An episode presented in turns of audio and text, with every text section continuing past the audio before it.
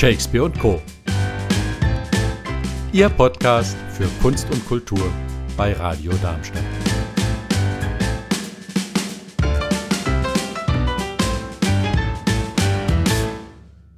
Eine feststehende Größe im Spielplan des Staatstheaters ist um diese Jahreszeit ja logischerweise das Weihnachtsmärchen. In Darmstadt stand für dieses Jahr Aladdin auf dem Spielplan. Du hast es gesehen, Anne. Ja, ich habe es auch gesehen. Und wie fandest du das? Ich fand's schön, wunderbar. Ja, also ich habe es äh, mit meiner 18-jährigen Tochter und ihrem Freund zusammen angeschaut und die waren sehr angetan. Es ist, wie wir schon gesagt haben, eine Online-Produktion. Also wir haben zu Hause auf dem Sofa gesessen und es auf dem Fernseher angeschaut. Und trotzdem war von Anfang an irgendwie die Theateratmosphäre da. Also das beginnt damit, dass die einem ähm, die Darsteller auf dem Georg-Büchner-Platz äh, zeigen, die einen da begrüßen und mit ins Theater nehmen. Da lernt man dann weitere Darsteller kennen, die äh, so ein bisschen ihre internationale Herkunft auch äh, zeigen. Bevor es dann irgendwann eben schon in den eigentlichen Theatersaal geht. Die spielen im großen Haus und äh, das Stück beginnt. Das ist dann aus mehreren Kameraperspektiven gefilmt und dann kommt man sich auch wirklich vor, als wäre man mit dem Bang dabei. Ja, Michael, glaubst du, das ist wirklich live gewesen? Also um 16 Uhr fing es an und dann live, eine Live-Produktion?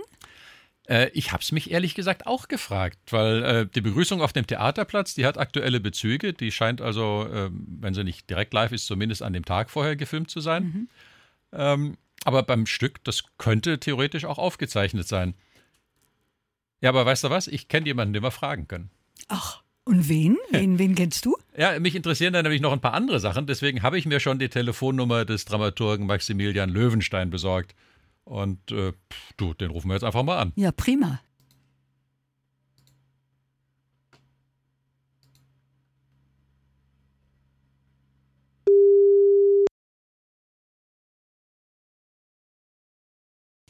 Hallo, Maximilian Löwenstein. Hallo, Herr Löwenstein. Michael Ihringer hier von Radio Darmstadt. Ah, hallo. Grüß wir berichten in unserer Sendung Shakespeare und Co. gerade über Aladdin und hätten dazu ein paar Fragen. Dürfen wir die Ihnen gerade stellen? Ja, ja, nur zu, nur zu. okay. Erste Frage, und die kommt von einem äh, tatsächlichen Zuschauer. Ich habe das Stück nämlich mit Alibi-Kindern gesehen. Warum eigentlich Aladdin? Wer hat das Stück ausgewählt? Das Stück ist eine Initiative von dem Schauspieldirektor und Dramaturg des Stücks Oliver Brunner. Und er war sehr interessiert an der Frage eben, was man sich wünschen kann und was es bedeutet, wenn man sich eigentlich alles wünschen kann, was das eben auch für Kinder und Jugendliche bedeuten kann. Und er hat diesen Stoff dann ähm, der Regisseurin Annette Raffald vorgeschlagen, weil er diese Frage des Wünschens so faszinierend fand, aber auch gleichermaßen faszinierend fand, dass es eine Geschichte ist, die eben aus ganz vielen Quellen sich speist. Ja. Also es gibt halt die Übersetzung, die eigentlich gar keine Übersetzung, sondern eine Neudichtung ist von dem französischen Autoren Galland. Und es gibt aber natürlich ganz viele Quellen aus dem ähm, arabischen Raum, aber auch bis in den chinesisch-indischen Raum kann man Spuren dieser Geschichte nachweisen. Und das war für den Oliver Brunner eine ganz äh, faszinierende Vorlage, dass man nicht die Geschichte hat, sondern äh, viele Versionen dieser Geschichte hat. Und deswegen hat er auch gesagt, müssen wir auch auf der Bühne verschiedene Geschichten bei den Menschen erkennen, die da sind. Und hat äh, sich ganz stark gemacht dafür, dass es eine, ein Ensemble ist, was die Diversität, die ja auch unsere Realität ist, hier in den Straßen unserer Städte, dass die sich auch auf der Bühne abbildet. Und ja, absolut. das war so der Komplex, was ihn interessiert hat, glaube ich. Aha. Äh, wenn Sie sagen, Oliver Brunner war der Dramaturg, was war Ihre Rolle in der Produktion genau? Denn ich habe äh, ja irgendwo gelesen, Sie, Sie sind auch Dramaturg. Ich bin auch Dramaturg, ja, das stimmt. Ich bin auch Dramaturg und ich habe das Stück auch begleitet. Der ähm, Oliver Brunner, der ist ähm, äh, jetzt gerade krankgeschrieben und ähm, deswegen führe ich jetzt wahrscheinlich das Gespräch, denke ich mal. Ich war in der Produktion, wie ich das als Dramaturg ähm, häufig bin, äh, auch ein bisschen beteiligt, aber die Dramaturgie äh, war von Oliver Brunner, der, der das eben auch ganz langfristig vorbereitet hat und das Team äh, zusammengebracht hat. Mhm. Äh, was, was hier wahrscheinlich eine ganz große Herausforderung in der Dramaturgie ist, ist ja, dass es eine Online-Produktion werden musste. Ja. Ähm, ist ja logischerweise für den Zuschauer auch schon mal ganz anders, weil er nicht ins Theater geht.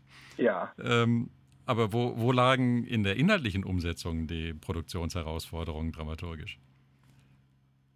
Also äh, grundsätzlich, äh, wie man das Bühnenstück sozusagen erstellt und nicht in dem Online oder beides.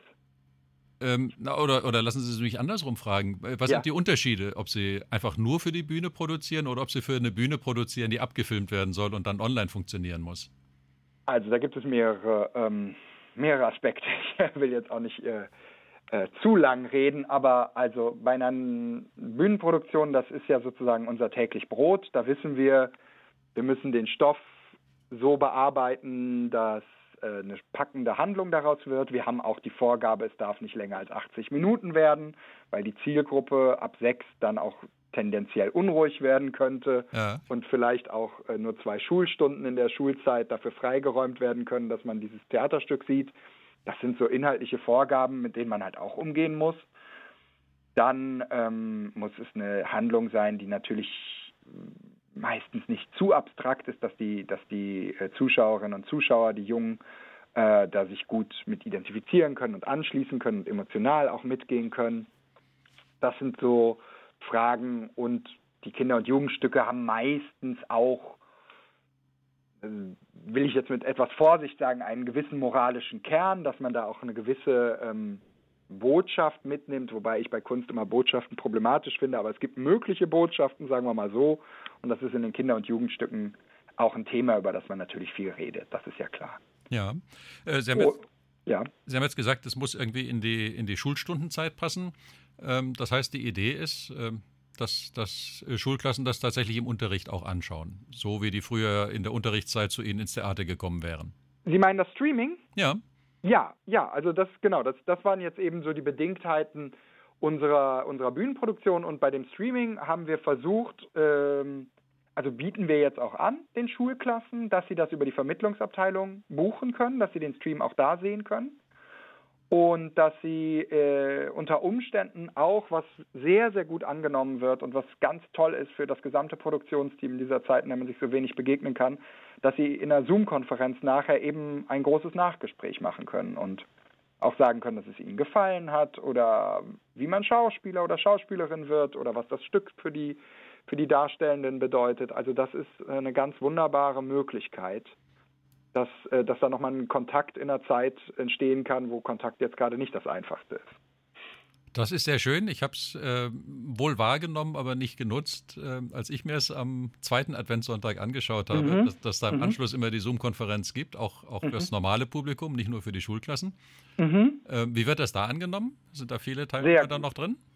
Also wir hatten, also wir haben ja äh, mit diesem Livestream der übrigens mit sieben Kameras abgefilmt wurde. Also das, diese Umarbeitung war auch jetzt nicht ganz einfach, dass man die Kameras da alle hineinbringt. Äh, und das, da wurde dann auch umgeleuchtet, wurde ein bisschen heller geleuchtet. Und als wir das dann zum ersten Mal präsentiert haben am, am ersten Advent, mit großer Aufregung und, und äh, klopfendem Herzen, will ich mal sagen, da war es dann so, dass uns der Zoom vollgelaufen ist. Wir hatten 1300 verkaufte Karten. Ja.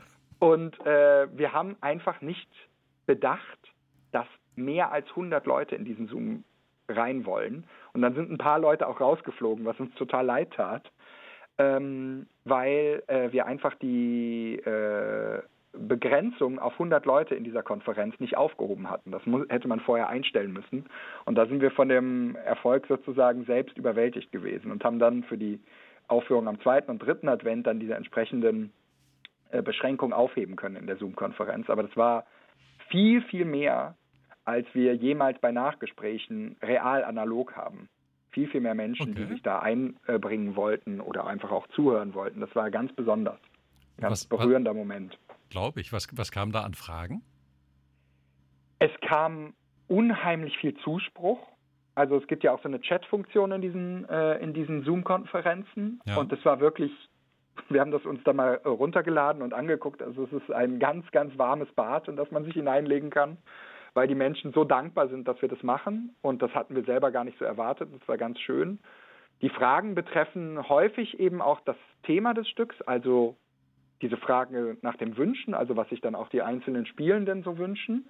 Das ist eine Frage, die gerne kommt. Es kommen auch ganz viele theaterpraktische Fragen. Wie lange macht man so eine Probenzeit? Wer ist daran beteiligt? Wie viele Menschen sind beteiligt? Wie, wie wird man Schauspieler oder Schauspielerin?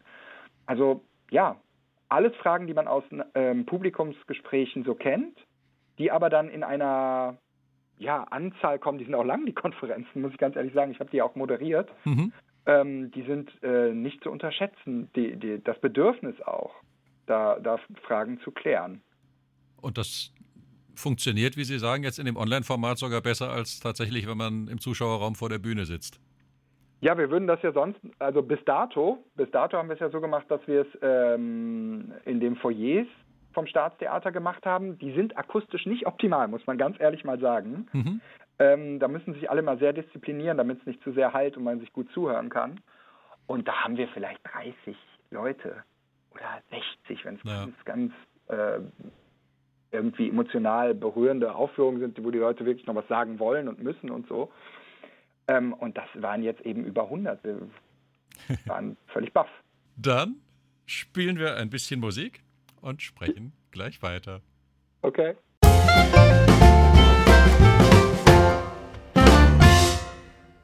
Eines, was Sie auch sehr zu Recht bemerkt haben, ist, es ist ein sehr diverses Ensemble. Mhm. Ähm, Wer mal auf die Website geht, der wird schon feststellen, dass der Stücktitel neben Deutsch auch auf Türkisch, Arabisch und Französisch angegeben ist, wenn ich die Sprachen richtig identifiziert habe. Die Begrüßung auf dem Theaterplatz und äh, nachher geht es dann ja ins Haus und äh, ein paar Schauspieler sagen was über ihren persönlichen Hintergrund. Die ist ja auch in verschiedenen Sprachen, um da so ein bisschen die Diversität zu zeigen. Äh, wie viele Nationalitäten haben Sie denn da auf der Bühne zusammen? Oh, Nationalitäten. Ich habe die Sprachen vor Augen. Also wir haben auch gerne auch die Sprachen. Ja, also wir haben Französisch, wir haben äh, Togolesisch, wir haben äh, Türkisch und in tür türkischen Variationen Kurdisch haben wir auch noch. Mhm. Und glaube auch noch, glaube auch noch Urdu. okay. Auch noch Udo. Also da, da ist schon einiges geboten. Definitiv. Ähm, aber die Darsteller sind ja nicht nur ähm, aus ganz unterschiedlichen Kulturkreisen, die sind auch alle sehr jung, ist mir aufgefallen. Äh, darf ja. da fürs Weihnachtsmärchen einfach mal der Nachwuchs ran oder steckt da mehr dahinter? Ähm, das ist eine Frage, wo man jetzt sagen kann, ja, es dürfen natürlich auch die Nachwuchsschauspielerinnen und Schauspieler äh, in einem Weihnachtsmärchen gerne mal ran. Es ist halt auch ein körperlich anstrengender Prozess, wenn man das irgendwie 50 Mal spielen soll. In dem Fall ging es uns aber ganz stark auch darum, dass es die Themen, die Aladdin äh, beleuchtet, sind ja die Themen von jungen Menschen auf der Suche nach sich selber. Aladdin geht ja in die Höhle hinein, um der Wahrheit über sich selber sich sozusagen äh, zu stellen und was mhm. ihm wirklich wichtig ist. Und er ist eigentlich die ganze Zeit bis er da hineingeht, mit der Frage konfrontiert, du bist ein armer Bettler, aus dir wird nichts, du bist nichts. Und dieser Wunsch, ich will jetzt durch Reichtum ein vollgültiges Mitglied dieser Gesellschaft werden, dieser Wunsch relativiert sich im Angesicht des Todes, muss man ganz dramatisch sagen. Mhm. Und er sagt, ich bin der, der ich bin und hat damit eigentlich den Schlüssel gefunden, um diese Gesellschaft, die so einen harten Zugriff auf ihn hat und sagt, du bist so, du bist so, du bist nicht mehr wert als das, um dieser Gesellschaft irgendwie ebenbürtig zu werden und seinen eigenen Stand zu finden. Und wir fanden, das war wirklich auch ein Thema, was eben auch in dem Ensemble, was so zwischen 20 und 40 sich befindet, also äh, gibt es auch ein paar Schauspieler, äh, die, die schon ein bisschen mehr äh, Lebens- ähm, und Berufserfahrung mit sich bringen. Aber das ist natürlich ein Thema äh, von der späten Adoleszenz, kann man sagen. Wo, wo komme ich da hin? Wo, wo finde ich meinen Platz in der Gesellschaft und wo, wo stelle ich mich auch diesen Fragen? Und diese Themen sind ähm, in der Kindheit auch da. Und bei Aladdin, wo es dann eben auch darum geht, quasi heiraten, Familie gründen, wenn man so will, ist das noch ein bisschen später. Und da fanden wir, junge Spielerinnen und Spieler waren eben auch mit ihrer Lebenswelt und ihrem biografischen Hintergrund genau die richtigen. Ja, macht ja auch einen Riesenspaß zuzuschauen. Schön in der Inszenierung scheint es mir überhaupt äh, ziemlich viel um Emanzipation zu gehen. Ne? Da gibt ja ein Rollenbild mhm. nach dem anderen. Ja. Ähm, also angefangen von der Prinzessin Jamila, die sich halt von ihrem Vater nicht sagen lässt, den Straßenjungen Aladdin, der Charakter mhm. beweist und sich dadurch vom Bettlertum befreit, ähm, der, der, fällt mir dazu so ein. Ähm, mhm. Ähm, aber auch, auch die Bewohnerin der Wunderlampe, ne? die, die ja kein Djinn, sondern eine ganz flippige Djinja ist. Ja. Ähm, da, da steckt viel Freude drin, aber da, da steckt eben auch viel Freude drin, äh, klassische Bilder zu zerstören, habe ich den Eindruck. Ja, zumindest in Frage zu stellen, sagen wir mal so. Also, äh, ja, ja. Wie, wie, weit hat da Political Correctness einfach auch eine Rolle für die Inszenierung gespielt? Oh, das ist so eine Vokabel, mit der ich nicht so glücklich bin. Die wird so stark ähm, okkupiert von der politischen ja. Rechten, dieser, dieser Generalverdacht der Political Correctness. Ich, ich stelle dann lieber die Frage, äh, ist es eine Freiheit, anderen Menschen zu diskriminieren, die ich äh, für wert erachte, sie zu verteidigen? Ich würde sagen, nein.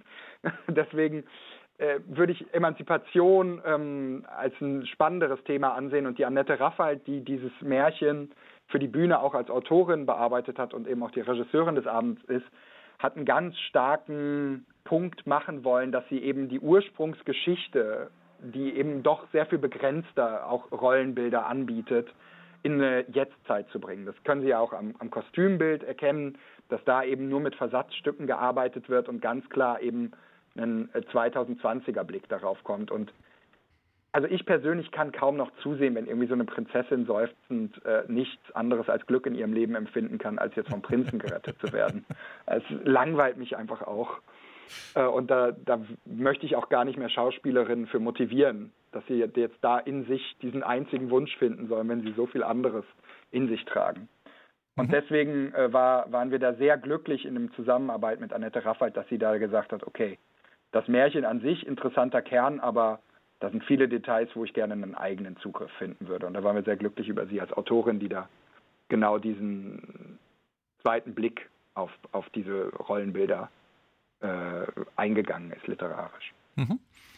Äh, wo, wo, ich auch wahrgenommen habe, dass sie kreative Lösungen finden mussten und äh, für mich auch sehr gut gefunden haben, ist halt, was das Corona-Thema angeht. Denn die Produktion mhm. wird ja nicht nur dadurch Corona sicher, dass sie sie ähm, online streamen, mhm. sondern sie muss es ja auch auf der Bühne sein. Mhm. Und äh, wenn dann Aladdin und Jamila sich normalerweise nahe kommen und berühren würden, dann, dann wechseln die bei ihnen einfach auf die Erzählebene. Ja.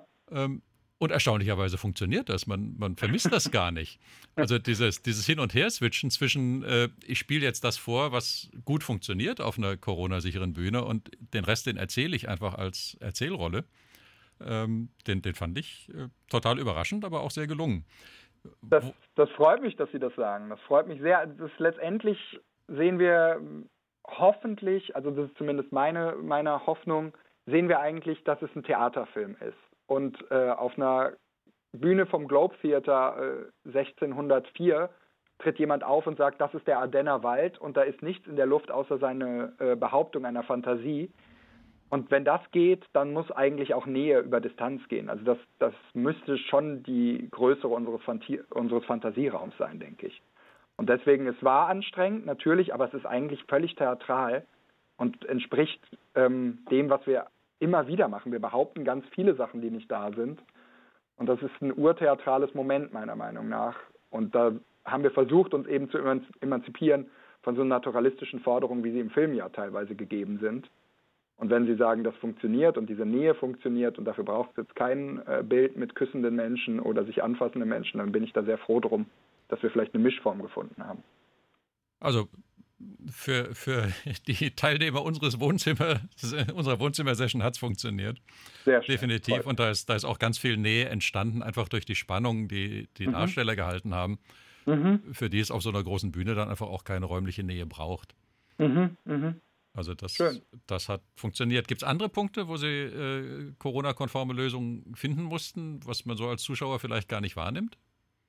Also die Probenarbeit war bis zu den Endproben wirklich dadurch herausfordernd für dieses Ensemble, dass sie einfach die ganze Zeit mit Masken probiert haben. Mhm. Also es äh, ist da eine sehr große Vorsicht gewesen äh, das war einfach die Absprache innerhalb des Ensembles, wie sich auch eben die einzelnen Mitglieder fühlen mit, äh, mit den äh, Corona-Bestimmungen. Und man kann sagen, man, man macht das auf anderthalb Metern und man kann sagen, man macht es auf anderthalb Meter und mit Maske. Und dann ist man noch mal sicherer. Und dann gibt es noch das sogenannte forcierte Sprechen, wo man sagt, da müsste man noch mehr Abstand machen. Und das haben die so lange durchgehalten, bis es bei den Endproben sozusagen die fertige Choreografie der Abstände gab. Und das war ein Wahnsinnsmoment wo die dann eben kurz vor der Premiere äh, die Masken runtergenommen haben, sich zum ersten Mal mit ganzem Gesicht gesehen haben. Ja. Und das, ja, das war eine Herausforderung bis dahin und war dann irgendwie fast rauschhaft zu erleben, wow, so viel mehr kriege ich von dir ohne die Maske. Okay. Also das, ja, ist ein schwieriger Weg, aber wir lernen ja auch wie die gesamte Gesellschaft dazu. Ja, definitiv. Bleibt uns gar nichts anderes übrig. Ja. Ähm, das Publikum hat einmal noch die Chance, das Stück zu sehen am vierten Advent, am 20.12. Ja. Wie und wo bekommt man Karten? Über den Theaterring um, oder eben über die Vermittlungsabteilung oder, oder einfach über unseren Webshop online. Also es ist gar nicht wahnsinnig schwer. Also so ganz normal, wie man sonst fürs Theater genau. auch Karten bekommen hat. Dann kriegt man da diesen Code und muss den dann eingeben. Äh, es ist gut, wenn man wirklich pünktlich da ist, weil dann, wie Sie gesagt haben, es gibt ja auch eine, eine schöne Einführung gleich nochmal vom Georg-Büchner-Platz, wie man reinkommt ins Theater und das Stück geht dann eben ein paar Minütchen später los, aber die sollte man sich nicht entgehen lassen, weil das einen schön auch in die Theateratmosphäre reinbringt und man den Gang, den man sonst als analoges Wesen ins Theater gemacht hätte, macht man dann mit der Kamera mit. Genau. Ja, wunderbar. Dann wünsche ich Ihnen, dass äh, viele unserer Zuhörer zu Ihren Zuschauern werden. Sehr gerne. Und sage toi toi toi für die letzte Aufführung. Das ist sehr nett. Man darf sich nicht bedanken im Theater, das wissen Sie. Absolut, ja. also, ich bedanke mich aber trotzdem und zwar für das nette Gespräch.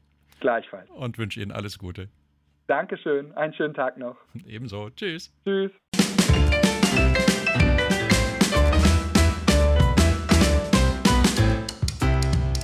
Das war's von Shakespeare Co. Live hören Sie uns in Darmstadt auf 103,4 MHz oder weltweit unter radiodarmstadt.de.